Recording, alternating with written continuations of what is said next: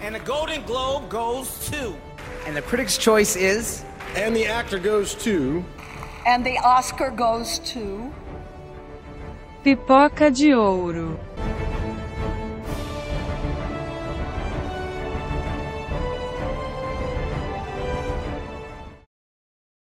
Oi, gente, bem-vindos ao quarto episódio da segunda temporada do Pipoca de Ouro. E agora, a gente ainda tá no começo, no quarto episódio, uma temporada um pouco menor, mas o Oscar já aconteceu, como vocês devem saber. E foi aquilo que a gente meio que sabia que ia acontecer, né? A gente vai ter esse episódio inteiro para comentar os ganhadores. E eu tô aqui com a Nani. Dá um oi, Nani. Oi, gente. Animadíssima para falar do meu evento favorito do ano, Apesar de que esse ano não teve tapa na cara, não teve ninguém lendo nomes errados, ainda assim sempre é um evento que eu amo comentar sobre. Realmente, acho que esse ano foi um ano mais comum que a gente estava acostumado alguns anos atrás, mas essa coisa, né? Foi um ano comum e daí ele acaba caindo no esquecimento mais uma vez por grande parte do público. E acho que não tem muito que falar da cerimônia em si, né? Tem algum momento, assim, Nani, que você. Acho que pra gente que é fã da academia, acompanha os filmes, teve muitos momentos bem especiais. Você acha que teve algum grande momento que impactou realmente, que nem ano passado o Tapa ou alguns anos atrás o Erro? Então, eu acho que acaba que a gente já se acostumou com os fiascos, né? Teve o tapa, teve o erro do La La Land para Moonlight, teve o prêmio que mudou a ordem para deixar o Chadwick Boseman por último e ele não ganhou. Então, assim, acho que a gente já estava acostumado a ter sempre um, um, grande elefante na sala. E esse ano não teve. Esse ano foi uma cerimônia correta e que fluiu bem. Eu acho que teve algumas coisas meio cringe. Sim, eu estou falando do, é, do urso com a Malala e a própria pergunta para Malala, acho que foram coisas meio desconfortáveis, mas nada tão grande. É, não que atrapalhe a premiação, pelo contrário, eu acho que o certo é não ter, mas de uma forma meio bizarra ficou faltando alguma coisa, né, para o Twitter se revirar e ficar comentando por pelo menos sete dias seguidos. Realmente, acho que a academia até fez uma escolha aqui alguns dias atrás, quando a gente ainda tinha aquela coisa: será que o prêmio vai para Michelle ou vai para para Kate? Eles, a gente tava meio que especulando que a Hailey Berry iria apresentar o prêmio de melhor atriz, aí depois já veio a ideia que a Hailey Berry iria apresentar com a Jessica Chastain. Então ainda eles poderiam ter uma grande polêmica, mas pelo menos para mim, eu que gostei de Everything Everywhere All at Once, foi um, um, ponto positivo. Mas acho que a gente vai comentar um pouquinho disso mais daqui a pouco. Porque a gente vai começar por, pelas categorias de curta. Acho que tem muita gente que não assiste os curtas e é, é sempre legal ver um pouquinho deles. Acho que são filmes bem acessíveis, muitos deles têm online através das plataformas de streaming ou pelo mesmo no YouTube. E o live action ganhou An Irish Goodbye. Você acompanhou algum dos live actions, Nani, ou... Esse foi o único que eu consegui ver. É a mesma coisa para documentário curto, o único que eu consegui ver também ganhou. Eu não sei se tem um dedo para isso, maior do que eu pensava. Mas é, não siga o meu exemplo, gente. Estou em época de qualificação do doutorado, eu não tenho tempo para respirar e por isso que eu não consegui ver todas as categorias. Normalmente eu vejo todas, principalmente curta, que é literalmente um curtinho, né? Então, curtinho eu sempre é, gabarito essa parte do Oscar. Esse ano especificamente não consegui. Mas Irish Cuba eu vi. É lindíssimo, muito. Não sei, eu não, não vi os outros, não posso opinar, mas para mim foi super merecido. É, acho difícil ter um mais especial que esse, esse ano mesmo. Eu, acabei de lembrar que eu esqueci de falar, né? A gente teve essa temporada mais curta porque Nani, o Rafa, que também não tá aqui, mas geralmente tá aqui com a gente comentando da temporada de premiações, ele, os dois estão nessa parte de final de curso, né? Corridos para apresentar. O Rafa tá começando o TCC também, então é por isso que essa temporada foi um pouco mais curta. E voltando Achei agora... muito deselegante da parte do Oscar não esperar a gente terminar nossas fases de defesa para ter o prêmio, mas tudo bem. Um absurdo, eu acho que tem que ser uma correção pro ano que vem. Ano que vem a gente vai ter que entrar com recurso. Mas eu acho que realmente o... foi um prêmio também muito legal, que às vezes é aquele prêmio que muita gente vai pro banheiro ou fica só olhando o Twitter. Mas acho que foi um momento bem legal da noite que também os, os ganhadores, naqueles 45 segundos, pegaram os segundos finais do discurso para cantar parabéns pro ator principal do curto. Acho que foi um momento bem legal para quem acompanhou a premiação e talvez em vez de só ver o Twitter que não comentou sobre isso. Você imagina o Oscar cantando parabéns para você? Nossa. Sonhos, é sonhos que eu nem sabia que tinha. Meu aniversário é em novembro, nunca vai acontecer, mas tá na lista de coisas para fazer antes de morrer. E teve uma conexão muito especial, né, entre o Colin Farrell também com o ator principal, On Irish, On Irish Goodbye, também é um filme irlandês. Então foi bem legal essa conexão com a plateia. Eu achei, se me permite um parênteses aqui, muito interessante essa onda irlandesa que teve esse ano. Eu já morei na Irlanda, então tenho uma conexãozinha com a Irlanda. E me senti muito em casa esse ano é, assistindo os filmes, os indicados, porque é, a Irlanda é, é lindíssima, é um país lindíssimo, as pessoas lá são bem legais, mas não tem essa cultura muito forte do cinema, pelo menos não atingindo o mainstream, não atingindo a academia.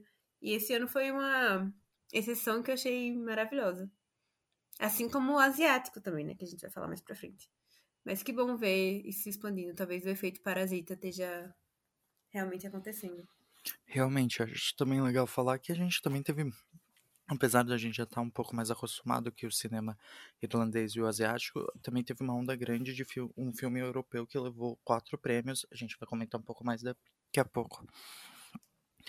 Mas agora mudando um pouco para documentário um, curta e animação, é interessante que geralmente os curtas, eles gostam de levar aquela coisa independente. Só que os dois, animação e documentário, grandes plataformas de streaming ganharam. Começando pela Netflix, que levou The Elephant por, o curta documentário por The Elephant Whispers. Que é indiano, se eu não me engano, né, também. É, a Índia levou dois prêmios ontem, esse sendo um deles.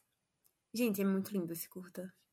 Eu não sei se vocês viram, mas tá na Netflix, então não tem desculpa. É incrível. E assim, eu acho que. Eu acho não, né? É, é óbvio que a Netflix tenta mirar no Oscar já tem muito tempo. Teve toda aquela polêmica alguns anos atrás de se stream era cinema, se dava para ser indicado, porque uma das regras do Oscar é que tem que ser exibido numa sala de cinema em Los Angeles.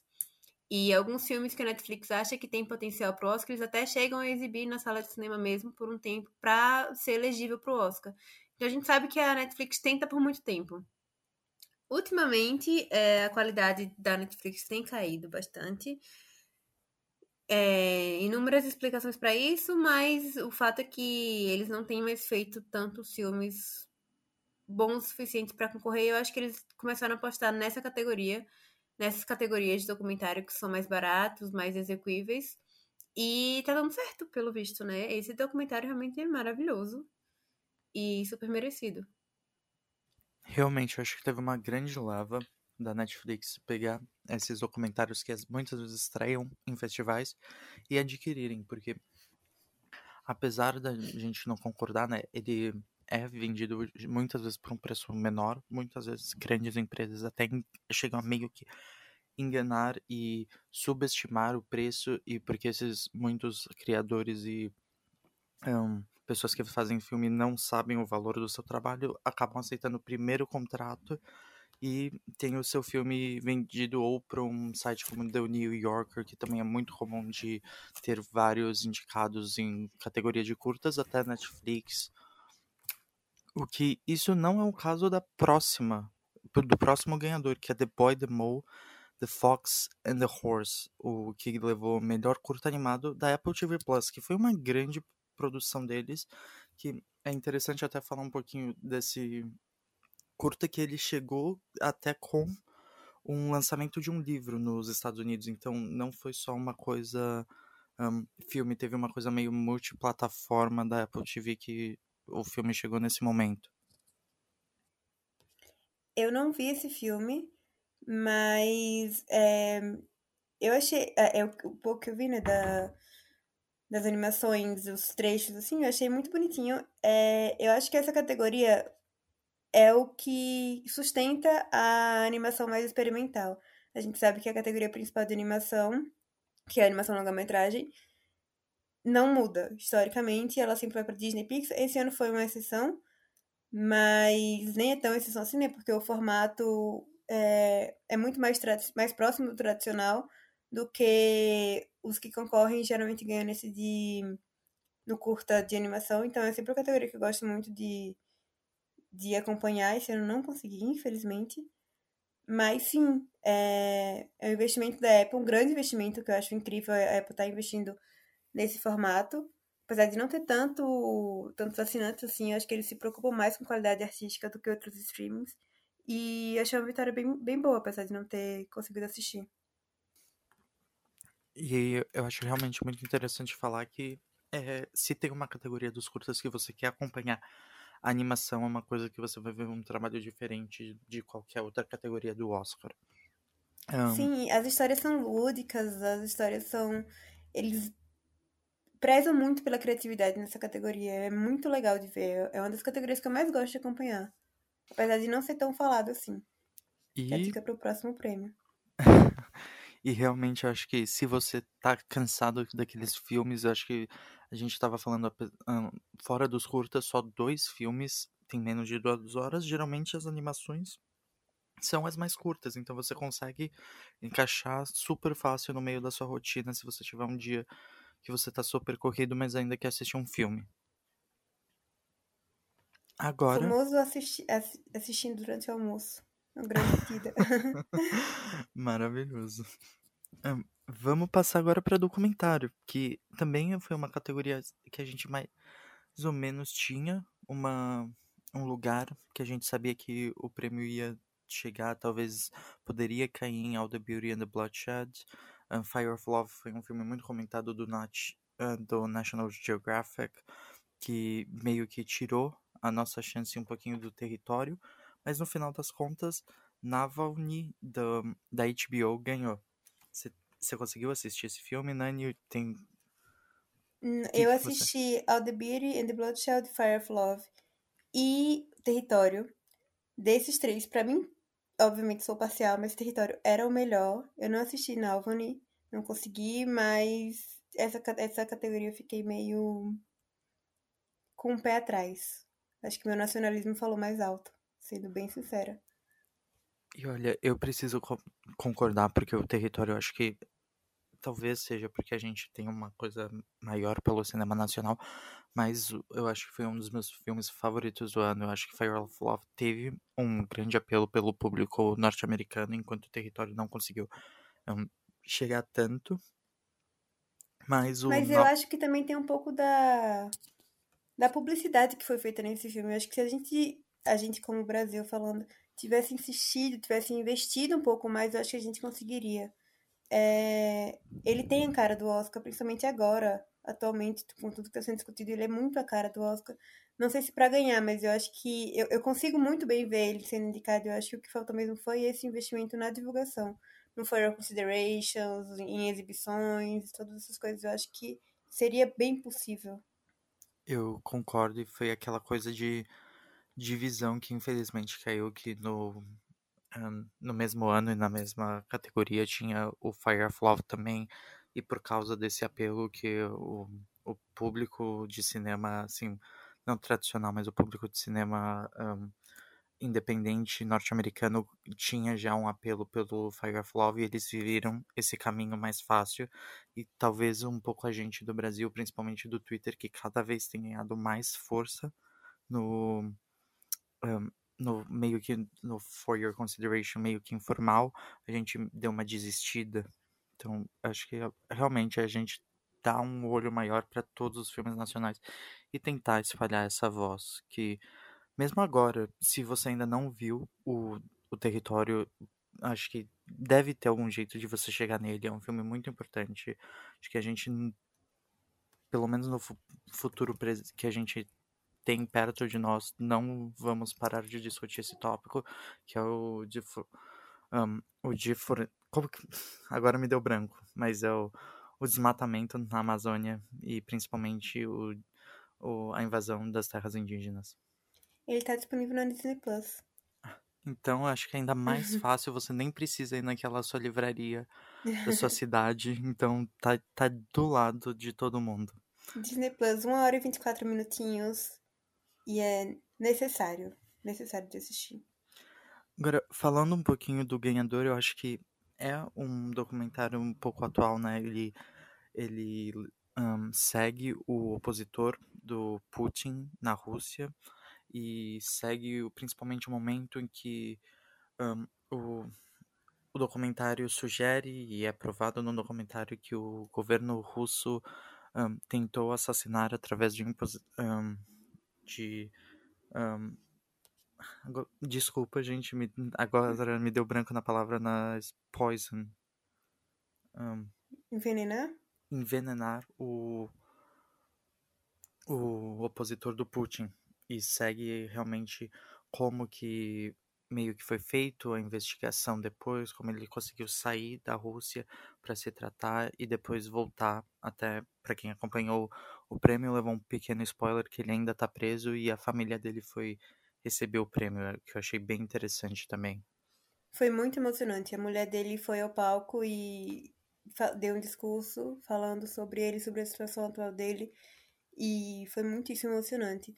Me lembrou também, não sei se você chegou a assistir, eu não lembro qual Oscar foi, mas um, tem, uns anos atrás, Icarus ganhou. E é uma história, óbvio, não tão fatal, mas bem parecida.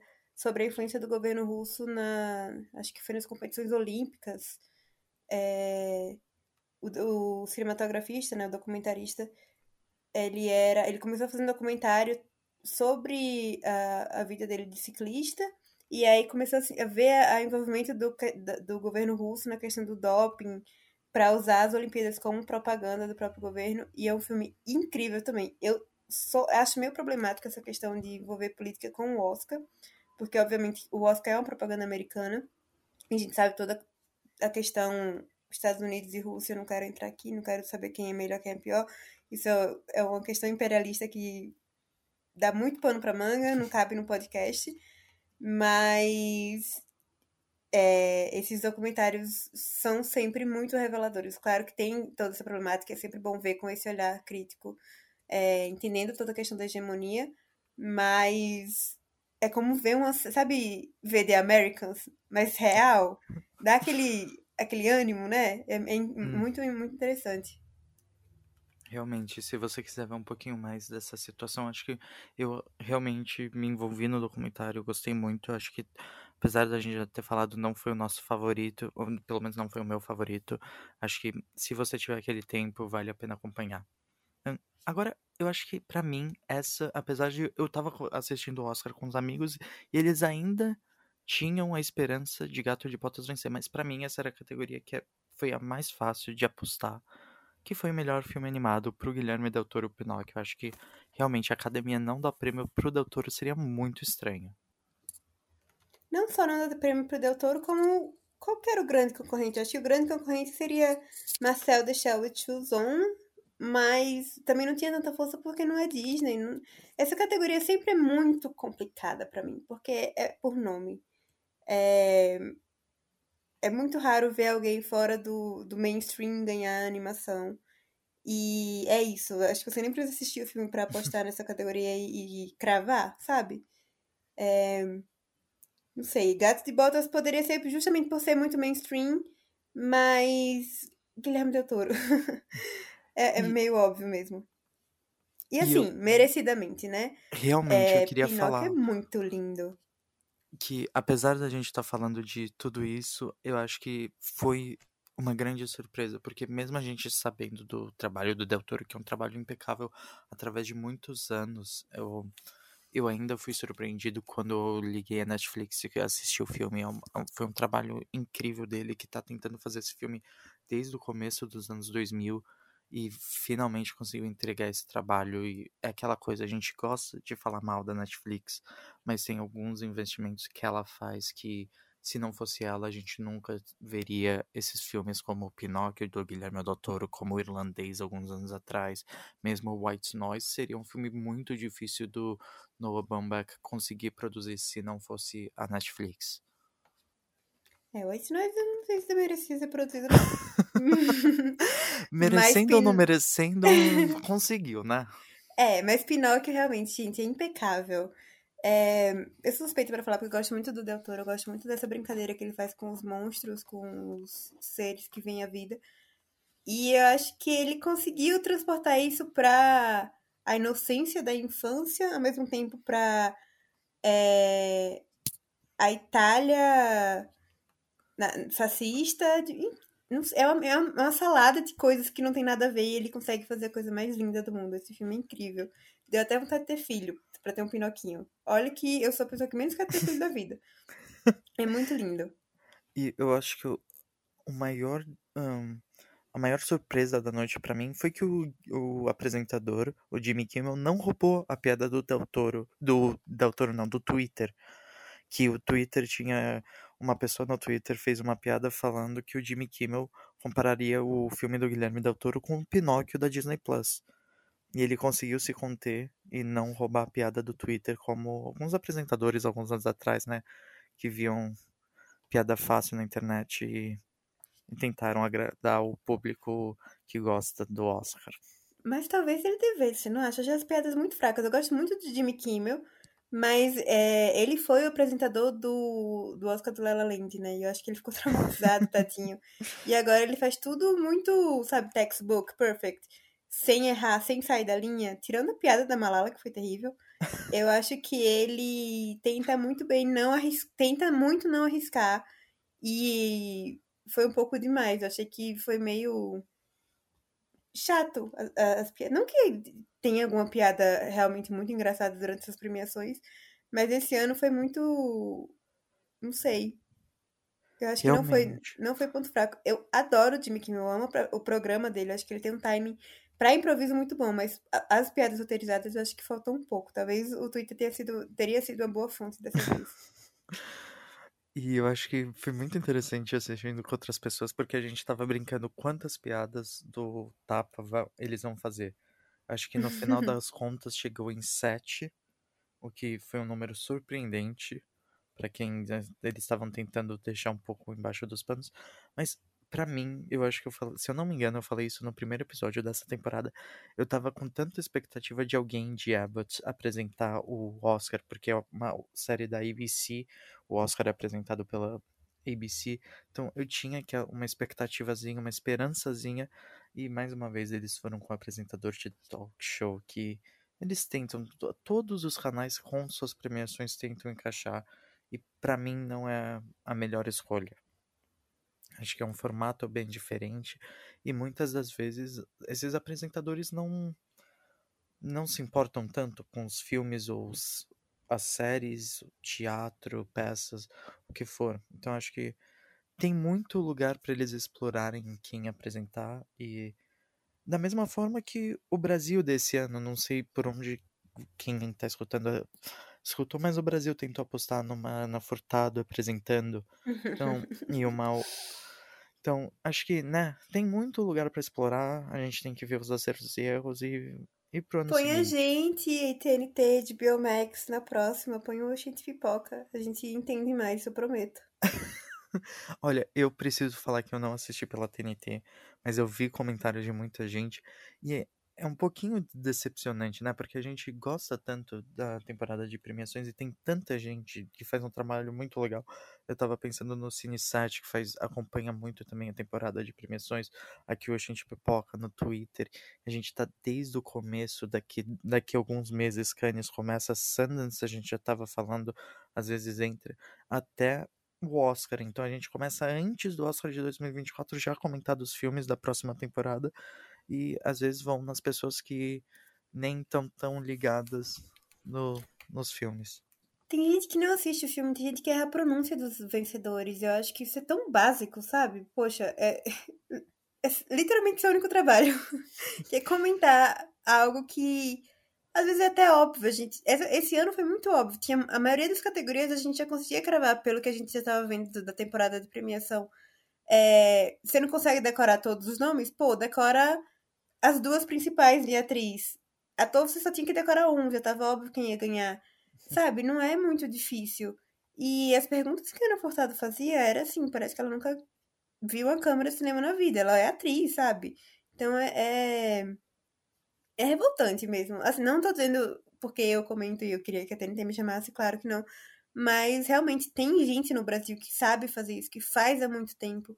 É, muitos muitos é, influencers e, e, youtubers, pessoas no Twitter mesmo, que têm um conhecimento muito maior. E, poxa, acho que sairia até mais barato que Ana Furtado, sabe? Então realmente não faz o menor sentido para mim. Realmente. E até falta que... de respeito com os indicados.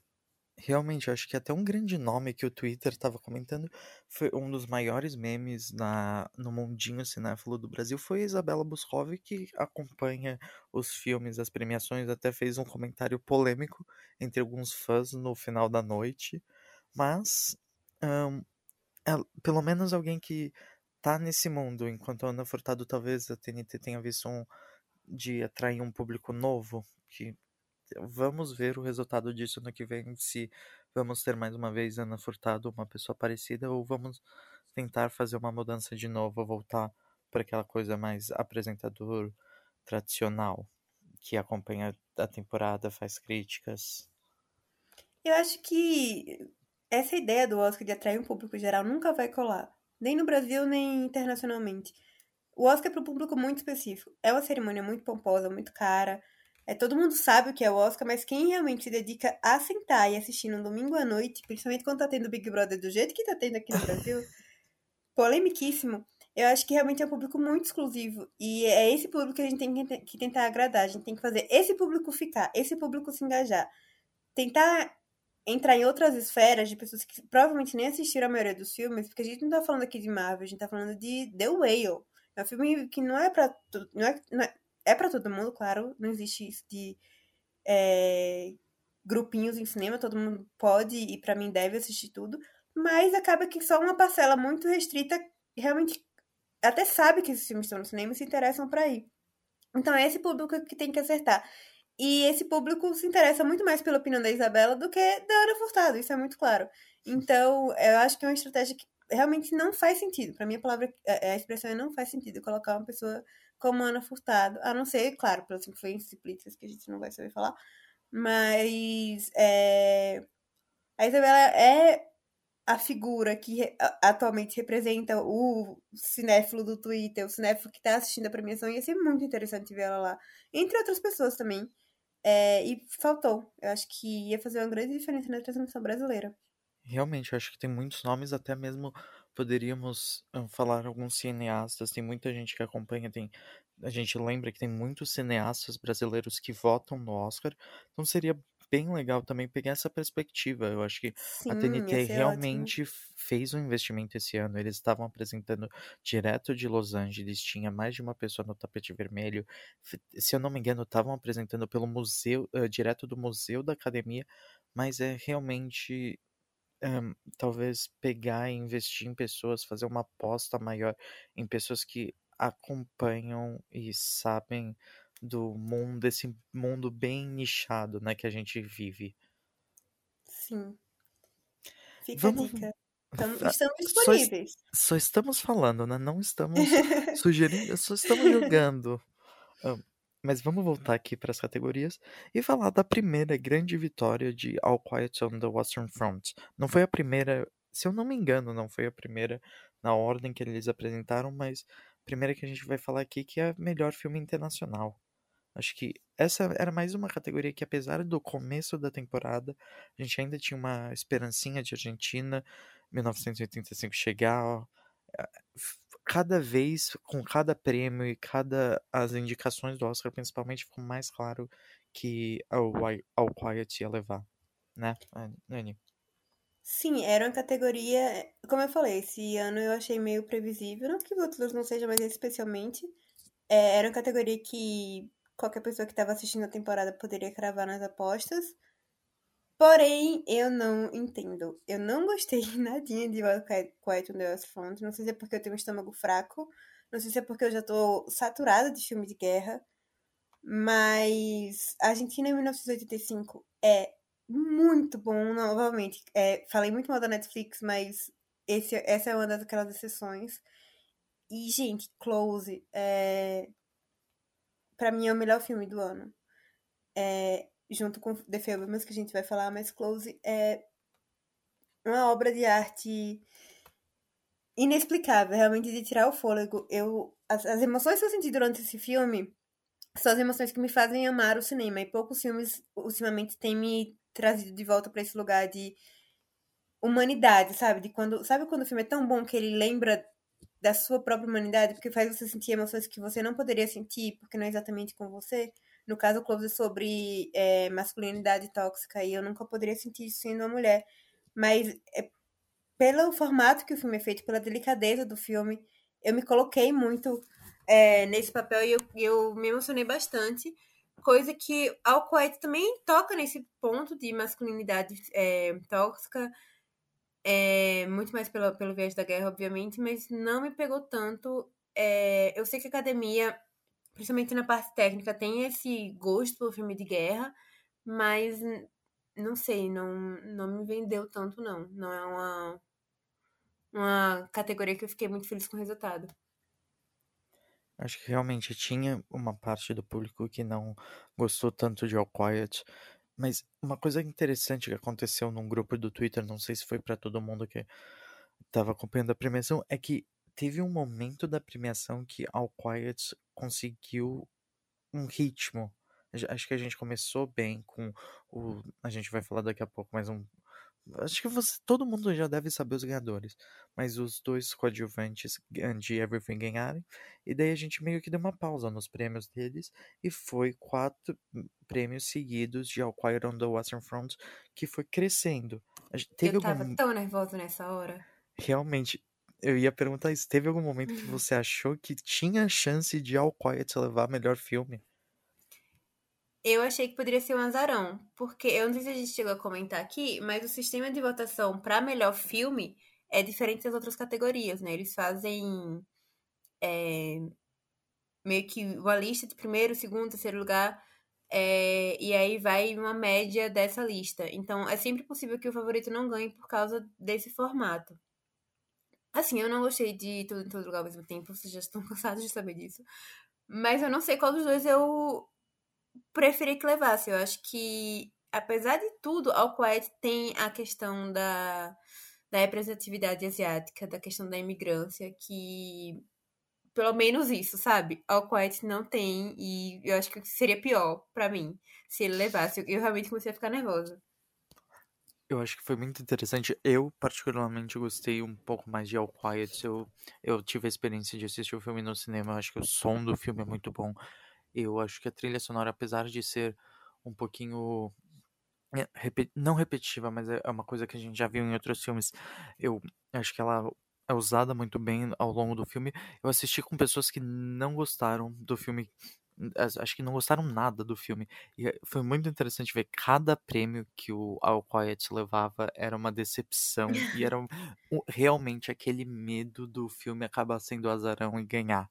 E eu até tinha comentado antes que eu achava que tinha chance de, por causa desses prêmios técnicos ao levar e falaram não a cada vez que o, o filme levava um prêmio, os meus amigos brincavam que se levasse a gente ia quebrar a TV. Mas um, indo pro próximo prêmio, que eu acho que também não, não tinha dúvida que é efeitos visuais, acho que não tem como ver o que o James Cameron tá fazendo Avatar e não dar prêmio para ele, mesmo ele não ir indo pro Oscar. Eu não entendi direito porque ele não foi pro Oscar. Ele disse que era questões pessoais, né? Você acha que é porque ele ficou revoltado que não foi indicado para diretor? Ah, eu acho. Acho que sim, sim. Acho que é interessante porque mesmo a campanha do Avatar, ele, o Avatar 2, ele tem um, feito muitos eventos onde, se eu não me engano, ele tá ficando ou na Austrália ou na Nova Zelândia, onde ele grava os filmes, e são eventos virtuais em Nova York, Los Angeles, outras cidades, muitas vezes dos Estados Unidos. Mas eu acho que foi uma escolha interessante, porque mesmo o produtor do filme que faz muita divulgação, no, a gente vê ele, se eu não me engano, ele foi para Comic Con Experience no Brasil. Ele estava lá, a equipe de efeitos visuais estavam lá, mas... Ele veio sim, eu vi. Eu tava lá também. Na Comic Con. ele e a Zoe Saldanha. Então, realmente é uma coisa, é aquela coisa, né? É James Cameron, ele tá num nível maior, né, de muitas outras pessoas, e talvez ele tenha feito a escolha de não ir. Talvez não seja porque especificamente ele não tenha sido indicado, mas eu pelo menos imagino que ele provavelmente iria se ele fosse indicado. Você acha que ele não iria mesmo se fosse indicado? Eu, eu acho que tem um pouco de protesto, porque ele é um dos, um dos que mais amam o cinema. Eu acho que isso é inegável. Claro que todo diretor de cinema ama cinema, mas ele ama a experiência cinematográfica ele faz de tudo para manter isso. Não que o filme da Netflix seja inferior, mas não dá para negar que ver um filme na, numa tela, no sistema de som Dolby, tem uma imersão que é diferente e o James Cameron valoriza isso de forma muito bonita. E eu acho que não terem valorizado isso, sabe? Na categoria de diretor, eu, eu, eu não entendi de verdade, porque se tem um filme que tem a mão do diretor, é Avatar se tem um filme que não seria o mesmo se não fosse o James Cameron, se não fosse o diretor, se o diretor fosse outro, é Avatar. Na verdade, ele nem existiria. Porque ele não faz. Não é só a história, não é só a forma de gravar, é a tecnologia por trás. Ele cria, ele é revolucionário.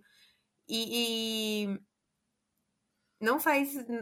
Não indicar ele, mesmo ele tendo feito tudo isso, ele tendo passado tantos anos por trás desse filme, eu não entendi essa escolha do Oscar, não entendi essa escolha do, dos votantes. E eu acho que ele também não. E eu acho que. E assim, a gente sabe que o ego dele é enorme, né? ele também Até não é exatamente Kimmel fez uma piada cheira. com, com aquelas histórias que acho que a gente já escutou muitas vezes de como o James Cameron trata as pessoas que trabalham com ele. Então, a Kate Winslet falou depois de Titanic que nunca mais iria trabalhar com ele porque ele é o pior ser humano que ela já conheceu. E aí ela tá em Avatar 2. Então eu acho que ele não deve realmente ser nada uma pessoa fácil, mas talvez a genialidade dele consiga superar. Que não é o caso de outros diretores, que a gente sabe que são pessoas ruins e nem deveriam ter mais voz. Mas eu acho que nesse, no caso dele, é, dá para passar um paninho às vezes, sabe? A gente tenta, né? Mas outra coisa que o Jimmy Kimmel falou, que a, acabei de lembrar por causa daquela coisa da experiência do cinema, foi que ele falou que nós voltamos a assistir filmes nos cinemas com, se não me engano, uma boa qualidade de imagem, um bom som, mas esse foi um ano que a gente teve muito filme do streaming. Acho que ano passado a gente teve um filme ganhador do, de melhor filme que veio do streaming, e esse ano a gente teve All Quiet, que foi da Netflix, Pinóquio da Netflix, e muitos filmes mesmo que não foram assistidos, não foram lançados diretos no streaming, foram assistidos por grande parte do público no streaming. Cada vez mais rápido a chegada de filmes. Então, você acha Eu que acho que esse já era um movimento natural do, da indústria, né, do audiovisual, e a pandemia deu uma acelerada nisso. Eu acho que, e realmente seria inevitável, principalmente depois do, do, do isolamento social. Mas é, me dói um pouco, porque eu tenho medo de que as salas fechem ou de que o cinema fique muito caro. Aqui em São Paulo, as salas de. É, o Cheio de Pipoca nordestino e eu sou nordestina, mas eu moro em São Paulo no momento por causa do meu doutorado. Não achem que eu estou burlando as nossas regras. É, mas as salas de cinema independente, cinema de rua, estão fechando muito rápido. E eu tenho medo de que fique restrito só a cadeia, grandes cadeias de cinema, sabe? E comece a passar só Marvel e só, não sei, o, o filme pequeno, o filme independente, o, o cinema brasileiro perca cada vez mais espaço porque essas salas não estão tendo público suficiente. Realmente, eu acho que é, é muito interessante a gente ver. Acho que tem alguns filmes que são menor, não menores, porque eu, eu ia falar um, al- alguns exemplos que definitivamente não são menores, mas tem alguns filmes que são mais de Oscar que acabam, acabam quebrando a bolha um pouquinho de um, Everything Everywhere All at Once mesmo, Elvis. um, mas um, a maioria desses filmes são tão difíceis de acesso, principalmente no Brasil. Tem aquela coisa de atrasar para o a estreia para chegar um pouco mais perto do Oscar e tentar fazer uma bilheteria maior, mas a, a gente sabe como as grandes um, cadeias de cinema, as, as grandes marcas de cinema realmente querem um, lucrar, então acabam escolhendo passar Homem-Formiga em vez de um, The Whale, em vez de All Quiet, um filme da Netflix que muito, poderia ter uma chance de fazer uma estreia no cinema, mas acaba não chegando porque os exibidores não querem fazer essa escolha, essa aposta. Hum. É, Ah. O Jimmy Kimmel fez uma. Não foi exatamente a piada, mas fez um comentário falando justamente que os dois caras que fizeram a gente ir pro cinema, que foi o James Cameron e o Tom Cruise com Top Gun, não foram pra cerimônia. E eu acho que foi uma, uma excelente colocação. É, Top Gun é um filme blockbuster, ele tem esse formato, né? Até pelo o filme que. O primeiro foi um grande sucesso e Tom Cruise é um, uma grande estrela de Hollywood, né? É, realeza de Hollywood, então ele leva as pessoas pro cinema. E eu espero que ano que vem, nos próximos anos, a gente continue tendo é, esses filmes que tenham qualidade artística, e tenham o poder de, de levar muitas pessoas ao cinema, levar multidões pro cinema, e que consigam lembrar as pessoas da beleza de sentar por uma hora e meia, duas horas, atualmente três horas, cada vez mais, numa sala sem ficar de olho no celular, olhando para uma tela gigante, com desconhecidos que estão sentindo e vendo as mesmas emoções que você. É uma beleza muito grande e eu, eu, seria uma pena se isso se perdesse no futuro próximo. E eu acho que é possível. E que Barbie venha com tudo e faça todo mundo ir ao cinema. Vem, Assistir. Margot Robbie, todas as minhas esperanças estão nas suas mãos. ano que vem eu quero a gente falando aqui. Fotografia, Barbie, som, Barbie, roteiro, Barbie, montagem, Barbie. Filme, Barbie, atriz, Barbie, Ator coadjuvante Ryan Gosling de, Ryan de. Gosling. Ah, eu prefiro o. Eu não sei falar o nome dele ainda, tá, gente? Falei mal da Ana Furtado, mas é porque ele não tá concorrendo ainda. Mas o. O Sex Education. Nikuti. Nikuti, isso. Eu sou muito fã dele. Muito. Eu acho ele muito mais talentoso do que o Ryan Reynolds. Me desculpem os fãs. Mas já votei nele. Nem tô votando. Nem, nem estreou o filme, mas ele é meu voto. Realmente, ele também vai vir de Doctor Who, que me fez assistir as outras, se eu não me engano, 11 ou 13 temporadas. Então, eu também sou fã e já, já vamos começar aqui a campanha do Oxente Pipoca pra ele ganhar coadjuvante. Por For your Provavelmente. consideration. também interpretar o Ken. Sim. Nossa, gente, imagina esse multiverso. Ai, eu não consigo esperar mais pra esse filme. Então vamos voltar aqui para as categorias com melhor som, que eu acho que tinha muita gente esperando All Quiet, aquela coisa tradicional, filme de guerra, levar som, mas o Top Gun acabou levando, acho que também outro filme que, como você falou, Top Gun foi uma experiência ir ao cinema né, assistir, e é uma, aquele som que te transporta pro filme. Então, essa foi uma das categorias que eu errei. Uma das poucas que eu errei das minhas previsões, porque eu realmente estava apostando em All Quiet. Como eu falei aqui no episódio anterior, é, filme de guerra tem tiro, leva a categoria de som. É meio que uma regra já no Oscar, então pra mim era meio que dado. Eu fiquei feliz que Top Gun levou. Infelizmente eu assisti Top Gun na televisão de casa, não assisti no cinema. Mas eu lembro que quando, enquanto eu tava assistindo, eu pensei, nossa, imagina o barulho desse avião num sistema de som bom, num sistema de som tridimensional, que dá pra parecer que, sabe, o barulho que parece que ele tá passando na sua cabeça. Deve ser incrível, deve ter sido incrível. É, não dá pra julgar pela minha televisão da sala, não tem como. Mas eu imagino, e assim, né? Pelo investimento que teve esse filme, pelo retorno que esse filme teve, a gente sabe que realmente tem uma qualidade por trás. Realmente, eu acho que foi uma surpresa, mas uma surpresa boa pra muita gente. Positiva. E eh, foi aquela primeira, acho que se eu não me engano foi hum, quando esse prêmio foi anunciado, depois disso All Quiet não levou mais nada e foi aí que a gente começou a ver que aquele aquela zebra que podia dar no final, talvez não seria tão fácil. Mas o que me assustou mesmo é a próxima categoria que a gente vai falar, que é Production Designer. Porque pra mim, o Quiet é o pior da categoria. Realmente o mundo virtual de Avatar era um pouco melhor que All Quiet. Sim, Babilônia. Bab- Babilônia é um filme terrível. Mas pro- o production design desse filme é de outro mundo. Elvis não é um filme bom, mas o production designer é muito bom. The Filmables é incrível. E o production designer é igualmente incrível. Então, assim, eles, eu não, realmente, pra mim foi, eles pegaram o pior e deram um prêmio. Pra mim, Realmente. isso- esse prêmio deveria ser de Babilônia. Não que Babilônia mereça ser um filme que tem um Oscar, não é isso. Mas A direção de arte é muito fabulosa, os cenários são perfeitos. Eu acho que é, é o que faz o filme ainda ficar assistível. Realmente, eu acho que foi uma, uma informação interessante que trouxeram enquanto a gente estava assistindo o Oscar, é que esse é o primeiro filme um, não é o primeiro filme, mas nos últimos um, três dos quatro últimos filmes do Damien Chazelle, pelo menos levaram um Oscar, e esse é o único dos filmes desde Whiplash que não levou.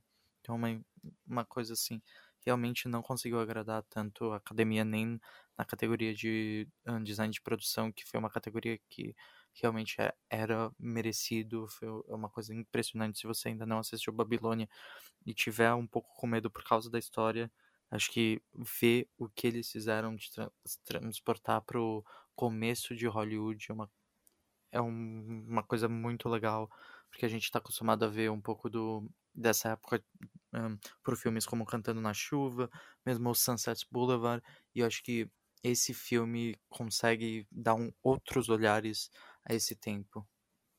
Eles vão um pouco antes, né? Essa, essa época que você está falando é a época de ouro. Eles vão bem antes, antes do som. E eles mostram como era um estúdio naquela época. E assim, eu, eu sou formada em cinema, tive aulas de história do cinema e é exatamente detalhe por detalhe como eles descrevem todo aquele caos, toda aquela bagunça, todo aquele barulho, todo aquele calor, porque era o deserto de, da Califórnia, né? É, é exatamente, da, assim, nos mínimos detalhes, você se sente muito naquela época. É, mas não só a questão do, da, da veracidade histórica. Aquela festa inicial, uma das cenas iniciais, só aquela cena já merecia o Oscar. Tem muita coisa acontecendo, tem muitos personagens, tem muitos figurinos, o ambiente é enorme, tem um elefante. E é tudo muito bem feito, é tudo muito coerente, as cores são muito perfeitas, é, passa aquela agonia da festa, de muita gente, de muita droga. É, para mim, aquilo é exatamente o que se espera de um vencedor de Production Designer no Oscar. Realmente, mesmo que a gente já comentou aqui no podcast que não agrada tanto a história do Andrew Garfield, também nos leva a um lugar totalmente diferente do que a gente já tinha visto no filme e que o design de produção impressiona Você errou Homem-Aranha. Eu tô Maguire. O... Errei, o, o homem. Tava pensando no Andrew Garfield porque tava na premiação, mas. Lindíssimo, inclusive. Sempre encantando todo mundo. Mas realmente o filme nos leva a diferentes lugares de Hollywood daquele tempo. Vamos para a próxima categoria, que era uma categoria que no começo da temporada eu não estava apostando. Acho que a gente tinha uma esperança, mas eu não vi essa vitória, que é a melhor canção original. E Nato Nato conseguiu levar. Conseguiu! Eu apostei com medo e eu acertei. Eu fiquei muito feliz. Para mim foi a melhor parte do Oscar. Desculpa, Rihanna, sou muito sua fã. A apresentação dela foi incrível também. Mas a apresentação do Nato Nato foi surreal. Foi maravilhosa. A dancinha Gente, o que foi aquilo? Maravilhoso! Não tinha uma pessoa que não tivesse se balançando na cadeira também. Foi maravilhoso. Que bom que eles ganharam. Foi muito, muito, muito merecido. E eu acho que essa categoria nos trouxe um, performances muito interessantes, né? A gente teve a performance de Nato Nato, que foi muito legal. Acho que a da Rihanna foi legal. E acho que a gente teve a primeira visão da nossa Lady Gaga meio arlequina através dessa categoria. Que era aquela Ai, coisa. Gente, achei tão brega. Vai apresentar, não vai apresentar? Vai apresentar. Supostamente ela decidiu no dia mesmo que ela iria apresentar. Pra e... que isso, sabe? Ela já incorporou a loucura do, da síndrome do Coringa. Já tô com preguiça, desculpa. Eu, sou, eu gosto muito da Lady Gaga. É, Nasce uma Estrela é um super filme, eu amo. Amo a performance dela, amo o filme em si. É, não amei ela muito em House of Gucci, mas também não achei ruim. Mas se ela começar com essa, essa síndrome do Coringa de, sei lá, enviar rato morto pro membro da equipe, essas coisas, sabe, que todo Coringa faz, se ela incorporar isso, gente, preguiça. E eu acho que isso de será que eu vou, será que eu não vou, fazendo toda uma polêmica, eu achei too much. É Lady Gaga fazendo o começo da campanha dela pro Oscar. Um, outra performance muito legal que a gente teve foi o o David Byrne com a Stephanie Su de Everything Everywhere. a Mitski, que um, escreveu a música e faz a performance da música no filme, não foi. E a gente também teve a música de Tell, Tell Like a Woman, que foi, é da Diane Warren, mas ela não apresentou, também foi cantada no filme, no, na premiação. E mais uma vez, agora a, a Oscar winner, Diane Warren, não levou, apesar dela ter já ter uma estatueta, não é uma estatueta de uma vitória de prêmio, é uma estatueta que ela ganhou especialmente, né? Foi um prêmio especial. Foi meio que uma consolação, né? É uma consolação, é aquela coisa, né?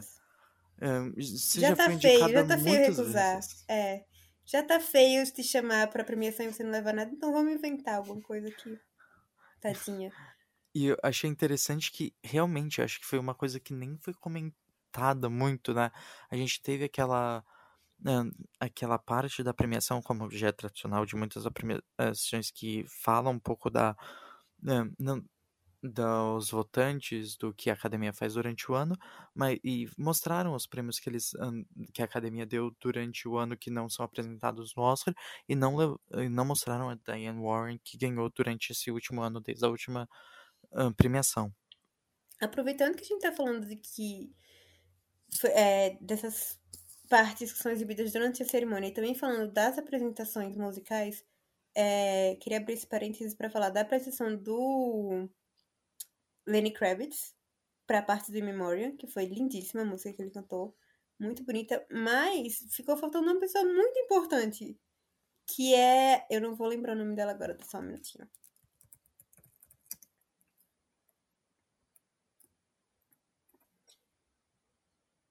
A Charlie Dean, que fez a Yaya em Triângulo da Tristeza, ela é uma das personagens principais desse filme. Ela faleceu em agosto do ano passado e o In Memoriam não passou ela. Foi um. Talvez o grande fiasco desse Oscar. É, ficou bem feio pra, pra academia. Ela estava indicada a melhor filme, ela estava nas grandes categorias e eles simplesmente esqueceram de colocar a fotinha dela lá, não custava nada. Eu acho que realmente aquela coisa que tá no bingo de muita gente, quem que o Oscar vai esquecer esse ano? Um, o Oscar tem uma coisa bem um, interessante que muitas vezes é polêmica, de como eles meio que não escolhem, mas quem que eles mostram no, na parte do In Memoriam, que eles mostram todos os membros da academia e que por isso que acontecem tantos um, esses esquecimentos de pessoas. E eu achei uma escolha até muito um, interessante da academia que foi esse ano eles mostraram quem um, um, quem tinha um Oscar e quem não tinha. Então, se você via a estatueta, a pessoa já tinha ganhado um Oscar, e se você não via, a pessoa não tinha ganhado o Oscar. Uma escolha interessante quando a gente está realmente só tentando lembrar a carreira da pessoa. E... Então, foi uma escolha polêmica que algumas pessoas comentaram no Twitter. É, meio de meu gosto. Achei que essa Talvez essa tenha sido ah, realmente o grande fiasco do Oscar, essa parte. Apesar de que o Lenny Kravitz estava maravilhoso, a música que ele cantou foi lindíssima. Mas foi um segmento estranho. E Acho real... que o Oscar ainda não sabe muito bem lidar com morte. A mesma coisa foi com Chadwick Boseman. Foi muito feio o que eles fizeram, pelo amor de Deus. Eu acho, é, aquele ano foi uma coisa incrível. Eu acho que eu, eu nunca me esqueço que eles deram uma estatueta pequena, uma recriação do Chadwick naquela tradicional bolsa que os as pessoas que vão ao Oscar ganham. Então, eu acho que é uma parte que, não só academia, porque eu acho que tem muitos prêmios um, que a gente acompanha ao, ao, longo do ano que também fazem muitos erros durante essa parte, mas é, é uma coisa que a gente realmente tem que ver o que, como que vai adaptar para as premiações futuras. Porque é, acho que a gente sempre fala como premiações não têm mudado, mas principalmente premiações menores, uh, as mudanças começaram a acontecer e a gente tem aquela esperança que através das menores as grandes vão ver que essas mudanças estão sendo bem um, aceitas e a gente vai ter uma mudança geral.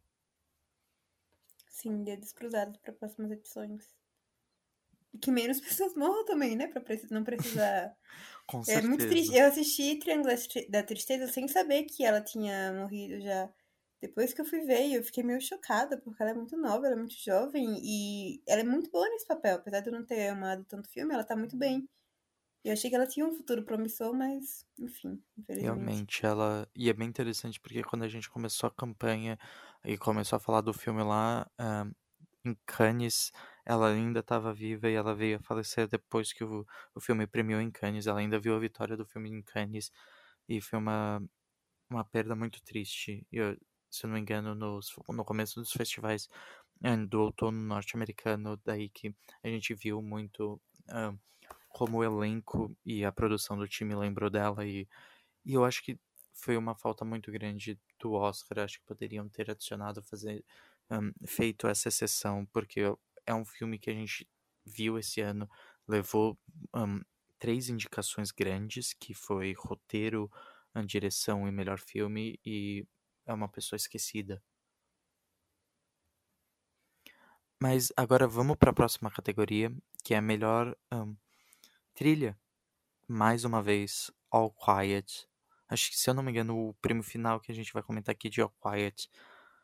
Um, mais uma que eu acho que, pra mim, Babilônia tinha chance e deveria ter levado. Você concorda? Eu apostei em Tudo em Todo Lugar ao mesmo tempo. Já contando com o favoritismo desse prêmio, eu achei que ele ia levar. Ele levou muito prêmio, mas eu achei que ele ia levar esse. É, mas, né, o que falar de John Williams em The Fablemans? O cara consegue ganhar, fazer trilha que merece Oscar dormindo a essa altura da vida. E meu preferido era The Bastions of Inisherin, talvez por causa do meu pezinho na Irlanda. Mas é, eu achei muito bucólico, sabe? Perfeito. Eu achei que casou perfeitamente com o filme. É aquilo. A trilha. As melhores trilhas são aquelas que são tão boas, se encaixam também no filme que você nem percebe ela.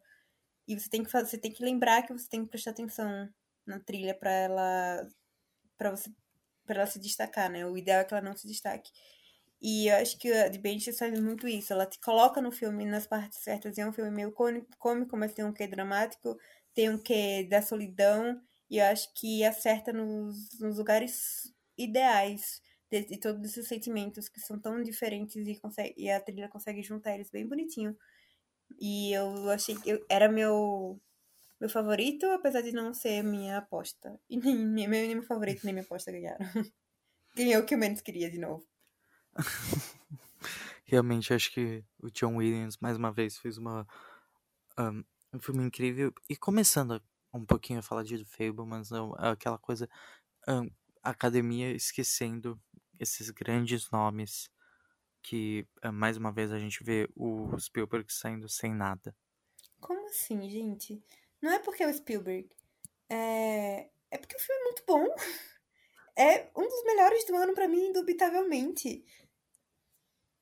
Por é. ser. Não é que não é. Não é que. Não é porque eu, não é o, o Steven Spielberg. É por, justamente por ser ele, ter toda a experiência dele, ter toda a bagagem dele. Ele consegue fazer uma história que, assim, né? Se, se for na mão de qualquer outro diretor, ser uma história tão simples e tão qualquer coisa, ele consegue transformar num, numa até também por causa do que emocionante, é, é, no que pessoal que esse filme tem, né? A própria biografia dele. É, é um mergulho na própria história e é muito bonita. A forma como esse filme é construído é... Eu não sei porque não agradou de verdade. Eu não entendi porque que a crítica não amou tanto quanto eu amei. Assim, a crítica tá errada, tá certa. Basicamente isso que eu tô dizendo. Mas realmente eu não entendi porque que não fez tanto sucesso quanto eu achei, que eu esperei. Eu consigo entender, por exemplo, porque Benches não fez tanto sucesso, apesar de eu ter gostado muito. Mas The Fablemans é, tem sido uma incógnita para mim. Não ter levado nenhum filme e ter a qualidade que ele tem é, foi uma surpresa. Eu achei que alguma coisinha eu consegui dar pra ele. Realmente, acho que eu também tinha aquela esperança. Acho que o Spielberg, ele fez trabalhos que não agradaram tanto o público e a crítica durante um tempo, mas desde o ano passado com Amor sobre Minha Amor e agora The Fablemans, ele entregou dois trabalhos que com certeza estão no top 10 de toda a sua carreira e trabalhos que assim vão ficar na memória eu espero que vão ficar na memória de muitas pessoas amantes do cinema durante muito tempo que são cenas incríveis que são criadas de uma forma perfeita. Acho que para mim tem muitas imagens desses dois filmes que vêm na cabeça quando eu lembro deles e eles acabam sendo esquecidos, talvez porque a gente já porque a academia já está acostumada a ver o filme do Spielberg e se espera aquela coisa, um ET, uma, um Jurassic World, e ele tem eh, entregado filmes mais pé no chão. Eu acho Mas que... eu acho que é justamente essa beleza de The Fablemans. Tem uma cena, vou dar um spoilerzinho aqui pra, pra quem não viu ainda, então se vocês quiserem pular os próximos 20 segundos. Mas quando a mãe dele tá assistindo o filme que ele fez, e aí o filme acaba, vai mostrar a reação.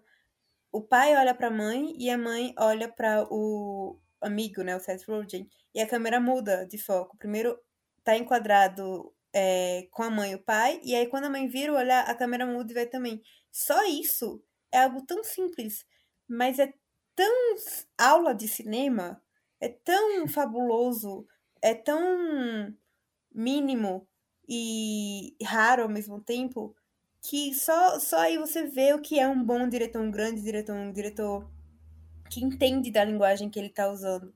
Para mim, essa é a beleza do filme. O, o Spielberg, ele claramente consegue fazer um blockbuster, ele claramente consegue fazer um filme de tubarão, um filme de pedras passando por cima do Indiana Jones, um filme de dinossauros. Ele sabe fazer isso, mas ele também sabe fazer o pequeno. E é essa a beleza de The Fablemans. É, é você contar uma história mirabolante de uma pessoa, de uma criança com a câmera na mão, brincando com os amiguinhos do quintal de casa. E ele consegue fazer isso de, de um jeito lindíssimo. E, enfim, a direção de The Fablemans pra mim é, foi a melhor do ano, com certeza. Apesar de eu falar que eu gosto muito de James Cameron, realmente eu acho que James Cameron merecia a indicação, mas o prêmio deveria ser. Enfim, já, já tô entrando na categoria de direção. mas é porque me dói muito que esse, que esse filme não tenha levado nada pra casa. Porque ele é a cara do Oscar pra mim. Realmente, eu acho que é isso que me impressionou muito. Porque Babilônia e The Fablemans são aquela coisa cara do Oscar. Falar da indústria, falar de grande. Os Fablemans, falar de um grande nome da indústria. E acho que Fablemans, principalmente, acho que muitos cineastas devem ter se conectado com o filme um, da sua infância, começar a fazer filmes um, em suas casas com qualquer equipamento que tinha e começar a juntar dinheiro para comprar como no filme. Ele compra um, a máquina de edição ele tem as câmeras. Então para mim foi uma grande surpresa quando a gente começou a ver a campanha e começou a ver que o, o filme meio que morreu e não, não tinha grandes chances a gente ainda tinha esperança mas não tinha não era favorito em nenhuma categoria Triste. Realmente. Spielberg, no meu coração, você ganhou. Esperando o próximo filme. Mas vamos agora para a próxima categoria. Outra categoria que, sim, a gente ainda tinha um pouquinho de dúvida, mas a gente sabe que Prostética ganha um, categoria de maquiagem e cabelo. E The Whale levou a categoria nessa. Foi uma surpresa para você, Nani? Ou você já estava nessa expectativa? Eu tava na expectativa. Eu tinha um, um pouquinho de dúvida por causa da questão da polêmica de ah, um ator usando um fat suit, né? Uma roupa para deixar gordo, um prote, prote, prostético para deixar gordo. Não tem sido bem visto né, nos últimos anos em Hollywood. Obviamente, o ideal é que se contrate uma pessoa gorda. Apesar de, nesse caso, eu entender, né? O, o Aaron queria muito o o Brandon Fraser nesse papel. Ele passou anos com esse projeto engavetado porque ele não achava o ator perfeito e ele achou e, e o ator, enfim, não era gordo o suficiente para esse papel. Então, nesse caso, para mim, faz sentido. Mas eu achei que esse poderia ser um motivo, justamente por, pelo Oscar estar tá evitando polêmicas ultimamente, ele não querer esses momentos de imprensa negativa. Eu achei que poderia ser uma possibilidade, mas em geral já era um prêmio que se esperava. Eu acho que Elvis tinha, teve uma boa maquiagem. Eu não gosto tanto do filme, mas eu acho que a maquiagem foi muito boa. É, eu achei que poderia ser um, uma segunda possibilidade. Realmente. Um, acho que é, é, aquela coisa, né? De uns anos pra cá, a gente tem cada vez visto mais prostéticas acabarem levando o prêmio. Agora vamos passar para uma outra categoria que eu acho que agora é o seu momento de falar, né, Nani? que é a edição. E Everything Everywhere All at Once levou. Antes de eu deixar você falar, eu acho que é bem interessante a gente falar que, apesar de sim eu concordar que é um filme longo, é um filme repetitivo, uh, o, o, sim, o time de cinco pessoas que editaram o filme são pessoas que aprenderam a editar através do YouTube, que eu achei uma informação bem interessante. E eles acabaram ganhando melhor edição na, no Oscar essa semana. Eu achei incrível que esse filme tenha sido editado só por cinco pessoas. Eu chutaria no mínimo 10. Porque é um filme que tem um bilhão de cortes por segundo. é realmente surpreendente que tenha sido só cinco pessoas. E isso dá um ponto positivo para esse Oscar, porque realmente foi um super trabalho. Porém, é um filme que não acaba. Quando a gente fala de edição, a gente tá falando de cortes, a gente tá falando de, de resumir. Eu acho que tem um pouco de culpa do roteiro e da direção, que não soube dar esse time e não soube dar, é, é, resumir a história, mas eu acho que também tem muito da montagem, que, enfim, né, falando aqui, porque eu não gosto de tudo em todo lugar ao mesmo tempo. Não gostar de tudo, lugar, de todo, em todo, tudo em todo lugar ao mesmo tempo atualmente tem sido uma coisa ruim, porque o Twitter transformou tanto os fãs quanto os haters em pessoas horríveis, que é o que o Twitter faz basicamente. Mas eu não, eu gostei do filme até uma parte e depois eu percebi que o filme não estava acabando. E eu já estava ficando impaciente. Eu já tinha entendido o que o filme queria me passar, eu já tinha entendido a, a, a mensagem, a inovação, a, os multiversos, todo o conflito. E ainda tinha muita história pela frente, só foi se repetindo, se repetindo, se repetindo, e eu fiquei de saco cheio do filme. E para aí, foi aí que ele me perdeu. Que é basicamente o que aconteceu com Babilônia também para mim. Mas no caso de tudo em todo lugar ao mesmo tempo, por ter muito corte e muita, muito frame aqui e ali e muita brincadeira que faz sentido no multiverso, até um certo momento depois se estende e continua fazendo essa brincadeira quando para mim já passou do ponto, é, se, tornou, um filme muito cansativo. Então, eu sabia que ia ganhar, porque também o Oscar gosta disso, né? Gosta, gosta de se mostrar. Essa categoria, para mim, é sempre uma categoria falha. E aí eu falo isso pensando precisamente no Oscar de Bohemian Rhapsody, nessa categoria, que foi o pior, a pior categoria, a pior premiação da história do Oscar para mim. Porque foi a pior montagem que eu já vi enquanto pessoa que acompanha o Oscar, enquanto pessoa que ama cinema, para mim não tem montagem pior do que aquela e ganhou o Oscar de melhor montagem. Então não esperava muita coisa, mas para mim é um problema que esses dois filmes tenham levado, porque são dois filmes que para mim a montagem é ruim, não é nem que não é boa, é para mim são ruins, porque elas não cumprem o papel dela.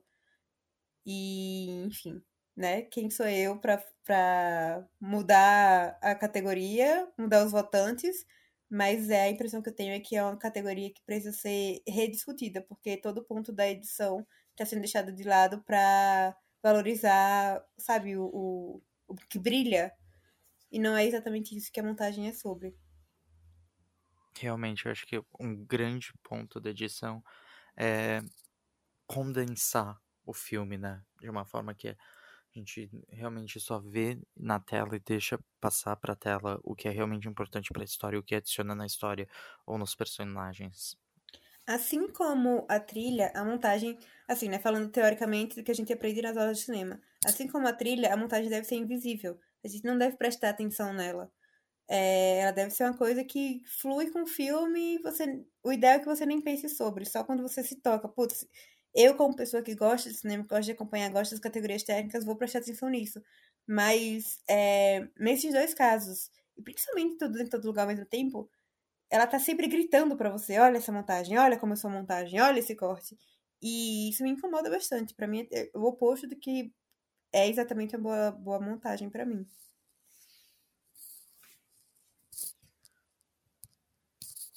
Desculpa os fãs de tudo tá ao mesmo tempo. Não me cancelem no Twitter, eu juro que eu sou uma pessoa legal. É, eu acho que cada vez, né, o Twitter mais polêmico e transformando tudo que a gente fala em. Transformando algumas premiações em, e alguns comentários de premiação em coisas política. Que, política e que não tem nada a ver com o que a gente tá falando, porque muitas vezes a gente realmente só tá falando do filme e do que o filme tá fazendo e não de coisas fora do filme. Mas vamos passar, né, para outra categoria que foi uma categoria que eu tava apostando no, na ganhadora e eu fiquei muito feliz, que foi melhor um, figurino, que mais uma vez a Ruthie Carter levou o prêmio por, Black, por Pantera Negra, agora por Wakanda Forever, da outra vez ela levou também pelo primeiro Pantera Negra. Você tinha alguma esperança de alguém, alguma outra pessoa levar ou você também estava apostando nela levar mais um prêmio? Tava apostando e torcendo pra ela. Ela se tornou a, a única mulher negra a ter dois Oscars na história. Então, foi um prêmio muito importante, foi um prêmio muito merecido também, porque apesar de eu não gostar tanto de Pantera Negra Wakanda Forever, o figurino é com certeza a melhor parte do filme, junto com a Angela Bassett, que did the thing dela. Mas é, eu tava com medo de Elvis levar. Por ser Baz Luhrmann, por ser tudo que o Baz Luhrmann representa, por ter um grande figurino, é, era bem possível que ele levasse, eu achei. Babilônia também, mas enfim. Eu tava torcendo e tava esperando que Wakanda Forever levasse e fiquei muito feliz com essa indicação, com essa premiação. Eu também tava nessa torcida. Eu não sabia do fato dela que ela seria se ela ganhasse a primeira mulher negra levar dois a primeira mulher negra levar dois prêmios e realmente é um prêmio que é aquela coisa merecida. Apesar da gente ter trabalhos muito legais acho que o jeito que também falando um pouco mais da cerimônia agora em si o jeito que a academia apresentou alguns prêmios eu achei a edição um pouquinho brega com as pessoas atrás mas o é, o figurino com os figurinos atrás dos apresentadores, eu acho que foi, foi uma coisa bem legal que um, um, a própria um, academia e quem fez a cerimônia conseguiu fazer. E assim, é, o trabalho dela com Pantera Negra tem todo um estudo muito bonito por trás, desde a estampa dos tecidos, do corte, da modelagem, de trazer é, a ancestralidade africana, a cultura africana, a moda africana, mas também transportar isso para um ambiente meio futurista, meio tecnológico, que é Wakanda, né? Esse universo fictício de Wakanda. Ela consegue fazer isso com uma fluidez muito bonita. Tem alguns vídeos no YouTube que mostram o processo dela e vale super a pena ver. É muito interessante, é um cuidado muito, muito grande e que bom que foi reconhecido. Agora, eu acabei de ver aqui na nossa lista que eu esqueci de um dos prêmios que o Quiet levou. Então a gente vai comentar de mais um que ele levou, que foi melhor fotografia. Você tava esperando essa ou tava esperando que talvez a gente poderia ter uma, um outro ganhador? Porque também é interessante falar nessa categoria, a gente poderia mais uma vez ter a primeira mulher a levar o prêmio nessa categoria a Mandy Walker, a terceira mulher a ser indicada na categoria, mas infelizmente não aconteceu isso. Eu apostei em Tar nessa, eu achei que ia ser o prêmio de Tar. É... Mas assim, sendo bem sincera, para mim essa todos os indicados não mereciam estar aí. A gente tinha cinco melhores em cinematografia que não foram indicados. A exemplo de The Fablemans, a exemplo de The Benches of Inisherin. E para mim essa foi uma categoria chata, porque todos os indicados eram meio blé, sabe? Não tinha grandes momentos. Até o próprio Babilônia tem aquela cena maravilhosa da da luz mágica no pôr do sol, hum.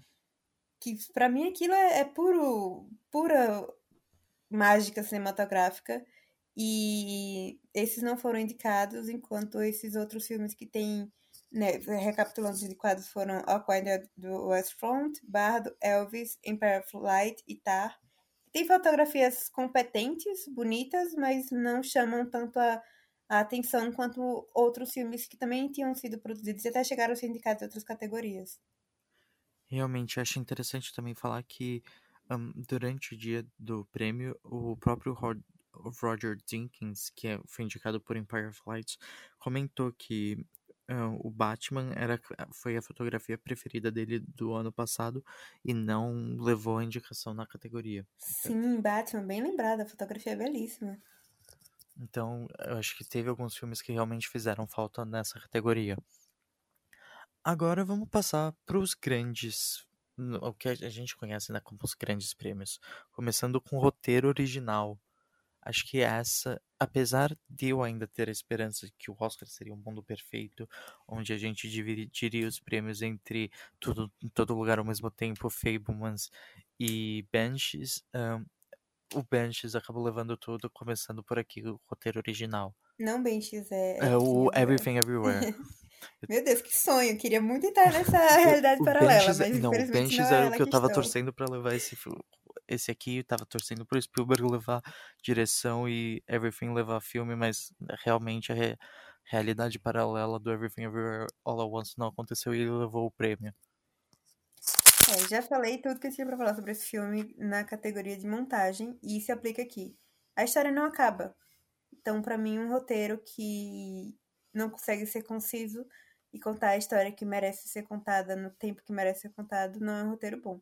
Uma das regras que a gente aprende na universidade é que se a, se a cena não evoluir, então assim, a gente tem, será A, B e C. A B tem que fazer com que algo mude para que C consiga existir sem, não consiga existir sem ela.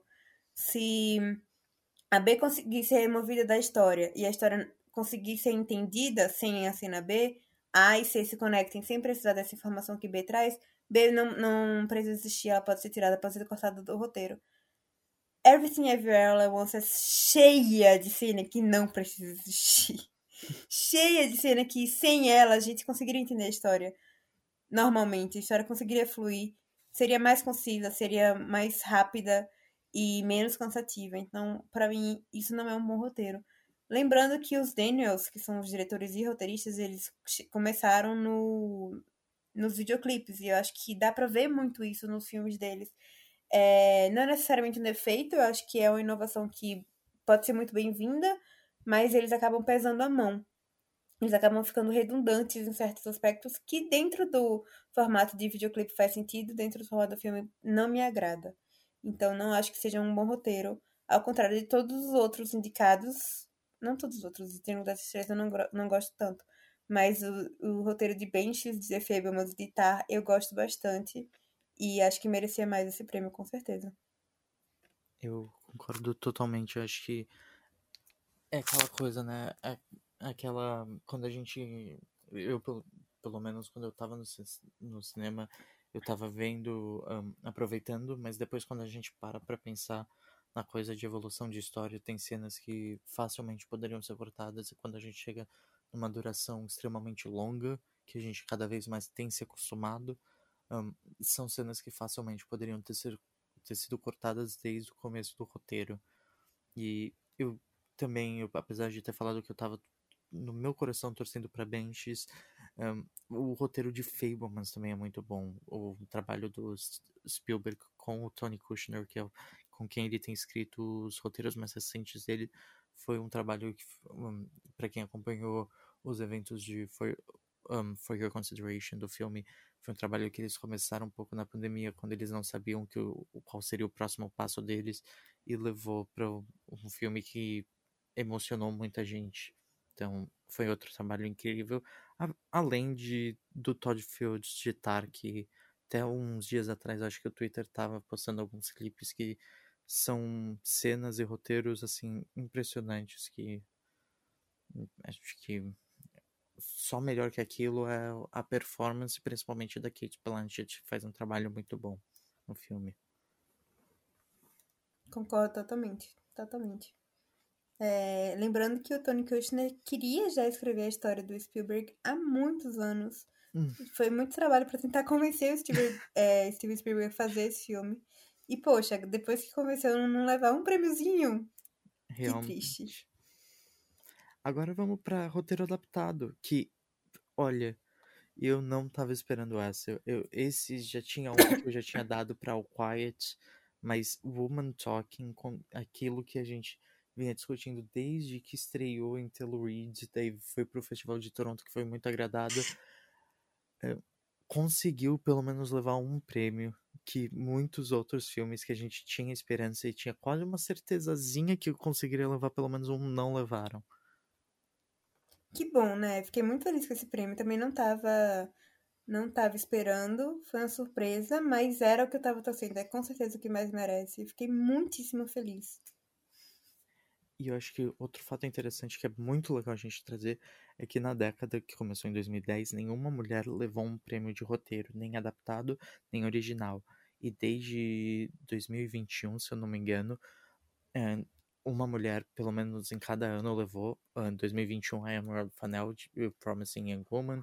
Ano passado, a roteirista de Coda. E esse ano, a Sarah Polley por Woman Talking. Então é realmente um, é uma coisa muito legal. A gente tem visto cada vez mais histórias lideradas por mulheres sendo contadas e sendo premiadas. E sobre mulheres também, Isso... né? A mensagem desse filme é muito bonita. Com certeza. É um... Eu recomendo para quem não conseguiu ainda ler o livro. Vale muito a pena. É um livro curto. E o que a Sarah Polley conseguiu adaptar para o filme faz um trabalho muito legal. E eu acho que é uma história muito importante também, né? Diferente um pouco do, dos outros indicados. Vamos comentar sobre Glass nessa categoria? Por quê? Pra quê? É Como? Coisa, Quando? Né? Brian Johnson, ele, ele tá indo. Tá indo. Knives Out é um ótimo filme. Merecia mesmo ser indicado. E se eu não me engano, até levou, talvez. Mas Glass Onion, gente, como assim? Eu acho que votantes da academia também, como eu, são fãs de O Último Jedi e estão tentando dar de novo a, a chance dele de fazer uma carreira depois dos fãs de, de Star Wars odiarem ele. Ou tem alguma coisa envolvida, mas Ryan Johnson realmente, desde Knives Out, tem conseguido agradar a academia. Vamos ver se isso consegue nos próximos filmes. Que aparentemente vão ter muitos na Netflix de Knives Out. Deus nos proteja. Agora vamos começar ator, né? Acho que a gente, no comecinho desse episódio, já falou que os dois atores coadjuvantes foram um, ganhadores de Everything Everywhere All at Once. Mas eu acho que a menor. Eu, eu já tinha falado que tinha sido uma. O Pinóquio tinha sido a menor surpresa. Mas outra surpresa minúscula foi o que o Rui Kwan ganhar por Everything Everywhere All at Once. Já vou falar logo que eu acertei, cravei as quatro categorias de atuação, acertei todas. De fato, foi, é, que Rui Kwan foi o mais fácil de todos. Não tinha outro que tivesse concorrendo. Na, nessa categoria só tinha o nome dele, basicamente. E foi o discurso mais emocionante. Eu me emocionei muito, muito fofinho. Dá pra ver, dá pra sentir a felicidade dele, esse sonho realizado. Depois de tudo que ele passou, eu achei isso muito legal também. Os quatro atores que ganharam eram atores que, em certo momento, chegaram a ser meio que descartados dentro de Hollywood, né? Seja porque as mulheres ficaram velhas demais, porque mulher não pode ter mais de 30 anos, seja porque o Keiju Kwan não achava papel para ele, né, para a etnia dele, ou seja por todas as questões de Brenda Fraser que a gente vai comentar quando chegar na vez dele, mas ver esse comeback, né, de, de uma forma tão majestosa foi muito bonito, apesar de eu não gostar do filme. O papel dele tá muito bom, ele faz de uma forma muito bonita. São vários papéis em um, né? Porque tem a questão do multiverso. E ele é muito bom nesse papel, entrega tudo. E eu fiquei muito, muito feliz. O discurso dele foi muito emocionante. Realmente, eu acho que para mim a maior surpresa desse prêmio foi que eu tava esperando do Harrison Ford entregar o que seria mais uma aposta do, da academia, mas uma aposta mais certeza, né? Que a gente não tinha dúvidas que ele não ia levar. Agora, eu vou para a próxima, que foi a única categoria de atuação que eu errei, que é melhor atriz coadjuvante, que eu ainda achava que Angela Bassett ia levar, mas a Jamie Lee Curtis conseguiu o prêmio por Everything Everywhere All at Once. Vamos lá, essa categoria. Por mérito do filme indicado, eu acho que não tem para ninguém além da Stephanie Su. Ela é, ela é a melhor atriz dentre as indicadas nos papéis indicados, com certeza. É, o filme não existe sem ela e ser uma coadjuvante que tem esse peso, que tem o peso desse título de ser a pessoa que move o filme, é muito forte. E ela tá muito bem, ela faz. É, o papel dela é muito difícil de ser feito. Então, para mim, a merecida, merecedora pelo papel único que foi indicado é ela, pela trajetória de vida, digamos assim, que foi o motivo que levou a Jamie Lee Curtis a ganhar, né? Porque ela não ganhou pelo papel que ela tem nesse filme, porque dentre as coadjuvantes desse filme, ela não é a melhor. É, é exatamente a Stephanie Su. Ela levou pelo conjunto de obra.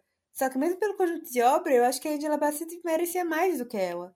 Até também a Angela Bassett está melhor no papel do que a Jamie Lee Curtis.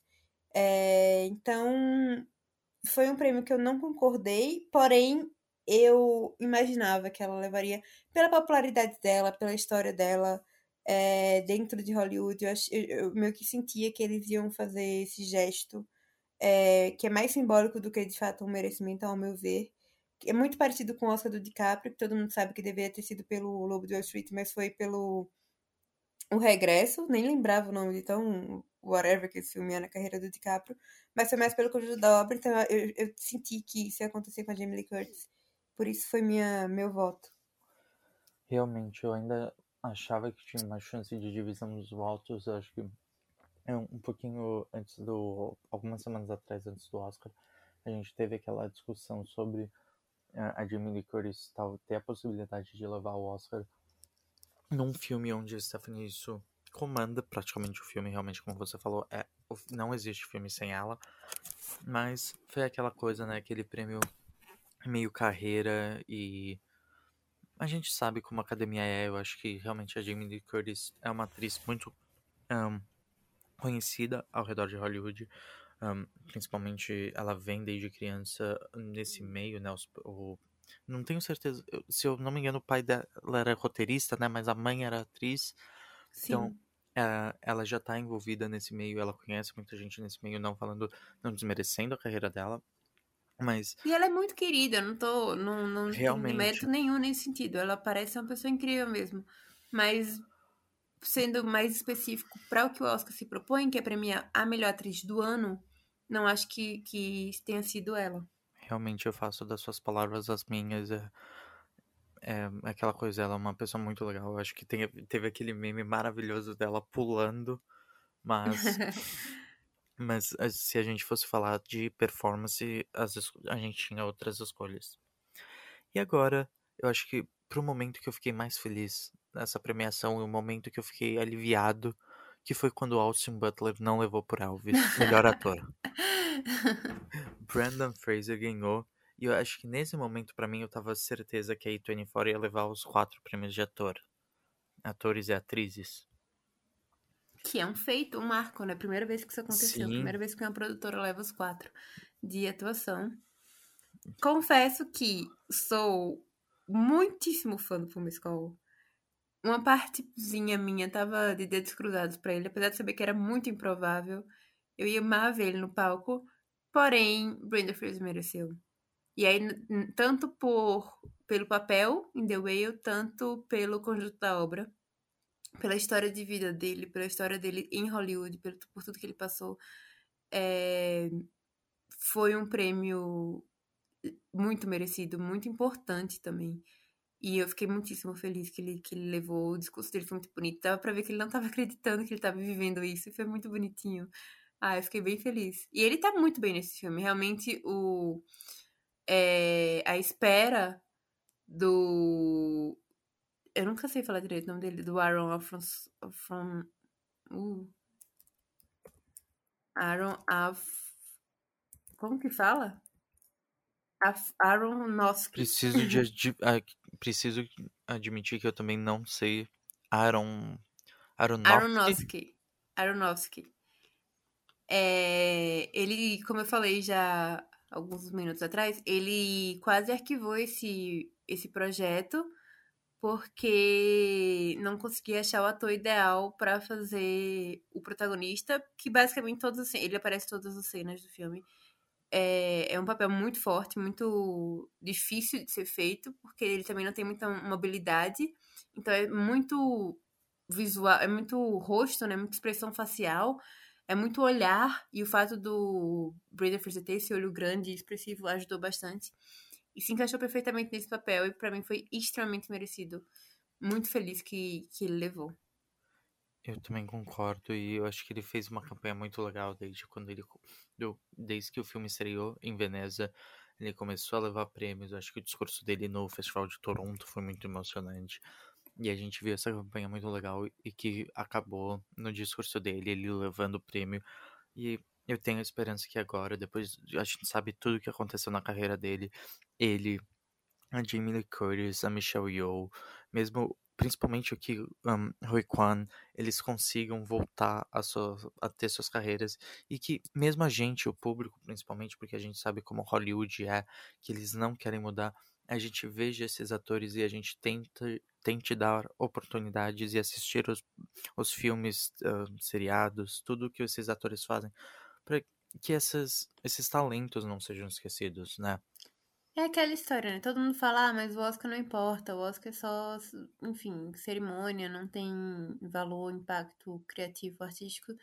Mas, gente, é incrível que o Oscar pode fazer, na, não só o Oscar, né? Qualquer premiação pode fazer na carreira de um, um, artista que trabalha nessa indústria. A gente tem um grande exemplo da Jennifer College. Só foi ela ter o mínimo de reconhecimento pelo papel dela em White Lotus, que a carreira dela decolou. É, o Ke Huy Kwan já tem muitas propostas, ele falou disso, que esse filme conseguiu fazer o telefone dele é, funcionar de novo, que as pessoas começaram a, voltaram a ligar para ele por causa desse filme. Então, sim, o Oscar é uma cerimônia relativamente fútil, relativamente sem significado maior por trás, mas ele importa, ele faz muita diferença na vida dessas pessoas. E faz sentido torcer, faz sentido vibrar, faz sentido ficar feliz, porque realmente muda. Não só é, o público passa a conhecer mais esses atores, passa a ver o valor artístico por trás do trabalho deles, mas também a própria indústria passa a oferecer mais oportunidades, o salário é maior, isso também sempre é muito bom para qualquer profissional. É, é, um reconhecimento inexplicável. Não é só o ego da pessoa para achar que é o melhor, tem muito por trás. Sem sombra de dúvidas. E aquela coisa, aquelas palavras que a gente vê muitas vezes em trailers, an Academy Award winner, trazem muitas coisas ao redor e, um, e ajudam tantas pessoas e apesar de ser aquela coisa futilidade, ser uma estatueta de ouro, é uma coisa que muda a carreira de muita gente. E principalmente gente que está ou voltando às suas carreiras, né, ou começando elas. Agora vamos para a última indicar, a última ganhadora de atriz, que foi a Michelle Yeoh. A gente ainda estava naquela dúvida até o último segundo, Kate Blanchett ou Michelle Yeoh. E Everything Everywhere conseguiu ganhar três de quatro categorias de atuação, que é uma coisa assim quase que nunca acontece. Pessoalmente, eu achei a Kate Blanchett melhor em Tar, é, mas eu não fiquei chateada com esse prêmio. A Michelle Yeoh realmente tá muito boa. Eu não gosto do filme, mas não tem nada a ver com a atuação dela. Ela carrega muito bem o filme. É, e, né, toda a questão da representatividade, de ser uma mulher mais velha, entre muitas aspas, né? Mais velha pro padrão de Hollywood. É, ser uma mulher asiática, ter a trajetória que ela teve, a falta de reconhecimento que ela teve agora tá nesse papel, eu achei bem legal. Eu gostei também desse, desse prêmio. Eu concordo, acho que são performances bem diferentes. A Kate traz muitas, muitos momentos incríveis, mas tudo que a Michelle representa e que ela também traz ao filme é, são coisas muito importantes. A Kate já ganhou três prêmios. Acho que são. Ela tem três? Ela tem três? Sim, eu vou. Se eu não me engano. Três. Nossa, gente. Não é pra tanto também, calma. Nem aqui tá falando Mary Streep. Deixa eu conferir. Mas se eu não me engano, são três Oscars. Uh, melhor atriz em 2014 Melhor atriz coadjuvante. Em... Ah, esse seria o terceiro, desculpa. Fiz o erro. E melhor atriz coadjuvante em 2005. Então ela ganhou por Blue Jasmine e The Aviator. Ela tá muito melhor em Tar do que Blue Jasmine. Vale mencionar. Mas não fico chateada, não, que a Michelle ganhou. Realmente. Vamos passar para a diretora? Acho que essa a gente pode passar rápido, né? Que a gente já comentou no que, que a gente tinha esperança que acontecesse. Mas, né, para para ficar aqui, se você não acompanhou o Oscar, os diretores de Everything Everywhere All at Once, os Daniels, Daniel Kwan e Daniel Schneider, ganharam. Ah, você tem mais alguma Para surpresa de ninguém. É, eu acho que é aquela coisa, né? A gente já tinha meio que desistido. Era a nossa Sim. última esperança. Sim, mas quero registrar ainda meu protesto de que Spielberg estava nessa categoria. James Cameron não estava nessa categoria. É, Spielberg deveria ter levado. E passando pra filme, eu acho que depois da gente ter visto Everything Everywhere All at Once ganhar seis prêmios, não, não tinha dúvida, né? Depois de a gente ver Everything Everywhere levar seis prêmios e depois de a gente ver os rumos que a academia tá levando, né? Numa, num prêmio que deu melhor filme pra Coda ano passado, não é de se estranhar que Tudo em Todo Lugar ganharia. Tudo em Todo Lugar é um filme melhor que Coda, na minha opinião. Apesar de não ser nenhum dos dois seriam filmes bons para mim. É, eu acho que é um problema esse rumo que está levando, porque para mim os melhores filmes do ano não estão ganhando o prêmio de melhor filme. Tem esse apelo comercial por trás que não, não que faz sentido no sentido capitalista da, de, da premiação, mas no sentido de que o real propósito da academia é, não é muito coerente para mim, mas era esperado qualquer pessoa que acompanhou a temporada de premiação, que nem precisava ter acompanhado tão de perto, qualquer pessoa que entrasse no Twitter já sabia o que ia acontecer e nem para ter, sabe, aquele momento o ganhador foi Avatar. Ups! Na verdade foi tudo em todo lugar, só pra ter um, um plot twist, mas nem isso. Foi, foi totalmente previsível, totalmente esperado. Mas foi legal ver um monte de asiático lá em cima, pelo menos. Realmente, acho que a gente fala dessas vitórias de filmes que partes hum, a gente não é, não agrada tanto, mas é muito interessante falar que um filme internacional levou quatro prêmios e um filme liderado por pessoas asiáticas levaram sete. Uma coisa que ah, seja... foi, foi um filme internacional, mas foi um filme europeu ainda, né? É, Eu vou comemorar mas... quando for latino, quando for indiano. Mas ah, você acha que isso aconteceria, vamos falar, dez anos atrás? Eu acho que ainda assim a gente. É, é uma vitóriazinha. E a gente. Apesar de a gente não deveria se acostumar com vitórias pequenas, é aquela coisa, né? Vamos. A gente tem que. Baby steps. Tem que ir devagar, infelizmente, enquanto a academia não muda de, de vez. E esperar que mais um dia um filme internacional leve um, o prêmio principal da noite, quem sabe? Ou quem, quem sabe, sabe ainda mais de um filme internacional consiga ser indicado, porque sim merecem.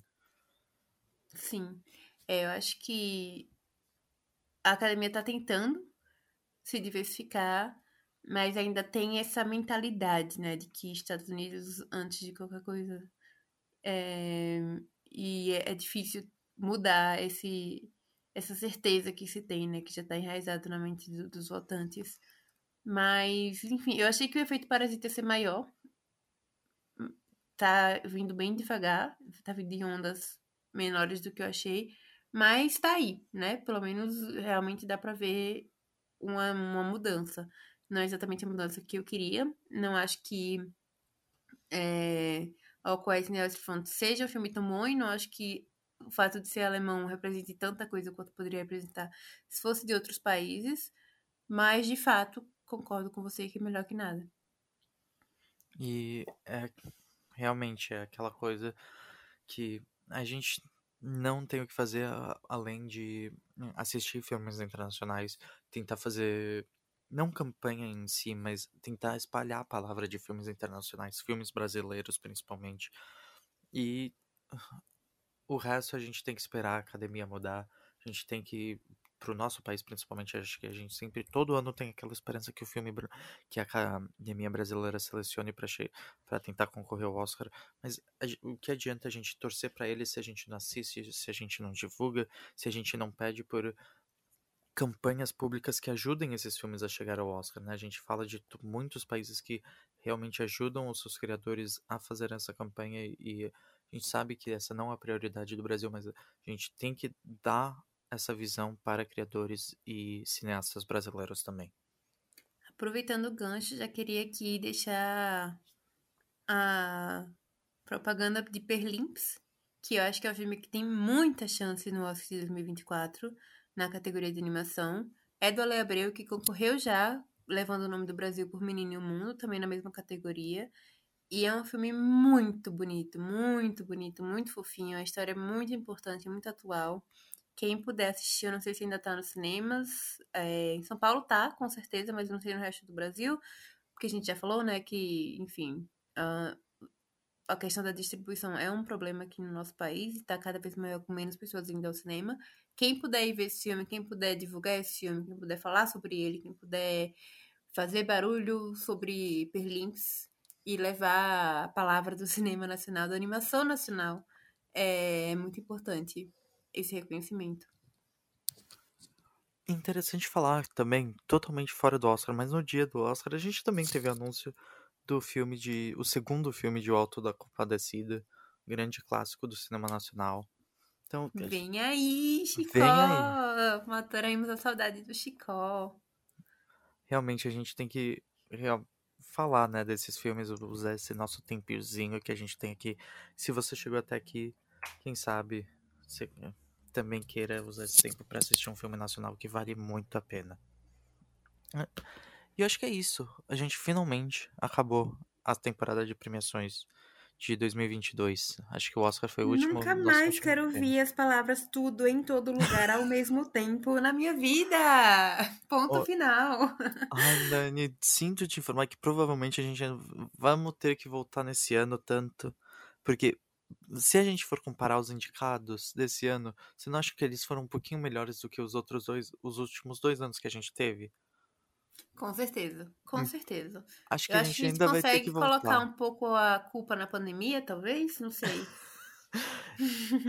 Acho que ainda a gen- a gente ainda consegue, mas acho que a gente ainda vai ter que voltar muito nesses anos, como a gente volta em anos de Parasita, pra ver, né, o que que acontece, principalmente comparar, porque eu acho que o ano 2020 foi o nosso último grande ano do cinema e ver como o futuro do cinema está se adaptando a essas nossas novas regras e nossas novas normalidades, né? Ah, eu acho que sim. É, com certeza a gente vai ficar sempre voltando, sempre vai ter essas comparações. Hum, E eu acho que olhar para para esses indicados, esses ganhadores com uma certa distância também ajuda a gente a entender a história e o que tem por trás. Mas, nossa, eu preciso de um descanso de temporada. Olha, e eu acho que apesar da gente sentir muita falta do Rafa, é a nossa vitória, porque se o Rafa tivesse aqui, a gente já ia estar comentando possíveis ganhadores de 2024. E apesar de eu já ter o nome Scorsese e Sim. Nolan sendo discutidos nos nossos grupos de WhatsApp, a gente não vai discutir aqui. Então a gente vai levar essa Quem é vitória. Scorsese, amigo? Barbie. Christopher Nolan no mesmo dia Meu Deus, de o que eu acabei de falar. Vou pro inferno cinematográfico depois disso. Foi uma piada, gente. Mas realmente, se bem que a gente, olha, eu tava contando a, no- a vitória nossa, mas a gente comentou de Barbie, então a gente fez discussões de Oscar 2024 que tá logo ali. A gente tá quase lá, falta um ano. Não tem como, né? É, faz parte da cinefilia adivinhar o Oscar do ano seguinte. É nosso E, esporte. e cada ano mais cedo, né? Tudo em todo o mesmo lugar já tinha estreado mesmo antes do Oscar do ano passado, então, a gente, quem sabe a gente já tem um filme que possivelmente ganhe o Oscar do ano que vem. Quem sabe? E foi engraçado que eu assisti tudo em todo lugar e eu pensei, nossa, que filme diferente. Não, sabe, não pensei que chegaria tão longe falando sobre ele um ano depois. E Foi a mesma coisa com Coda também. A gente nunca sabe o que, que pode acontecer com a academia. Mas acho que é esse o episódio, né? Tem alguma outra coisa que você queira comentar, Nani? Não, eu acho que é isso. Então, eu Eu vou. queria comentar que o Michael B. Jordan estava com um look lindíssimo na, na festa da Vanity Fair. Quem não viu, dá um Google aí. E acho que essa é a minha última consideração extremamente importante a se colocar. Então, gente, um beijo, um abraço. Até o próximo ano. Acho que durante esse tempo, né? O Cuscuz com Pipoca vai estar aqui com o Wes e a Osana. Mas ano que vem, daqui a pouco o Cannes já tá aí, a gente tá de volta. Daqui a pouco tem Veneza, Toronto, Nova York. Daí a gente também dá uma comentadinha no Emmy, que todo mundo gosta. E, de novo, segue o Writers Guild, TGA e finalmente o Oscar 2024. Vem aí. Se tem um tapete vermelho, estaremos comentando. Olha, nem precisa ter um tapete vermelho, que o, o que o pessoal do Twitter comenta do Oxente Pipoca é uma coisa impressionante. Às vezes E nem, nem foi vermelho, né? Foi champanhe do Oscar desse ano. Achei bem feio, mas, assim, depois, mas não foi vermelho. depois de não sei quantas décadas eles decidiram mudar, aquela coisa M mudando para o prêmio segunda-feira. Sim. Então, beijo, gente, até a próxima. Tchau, tchau, gente.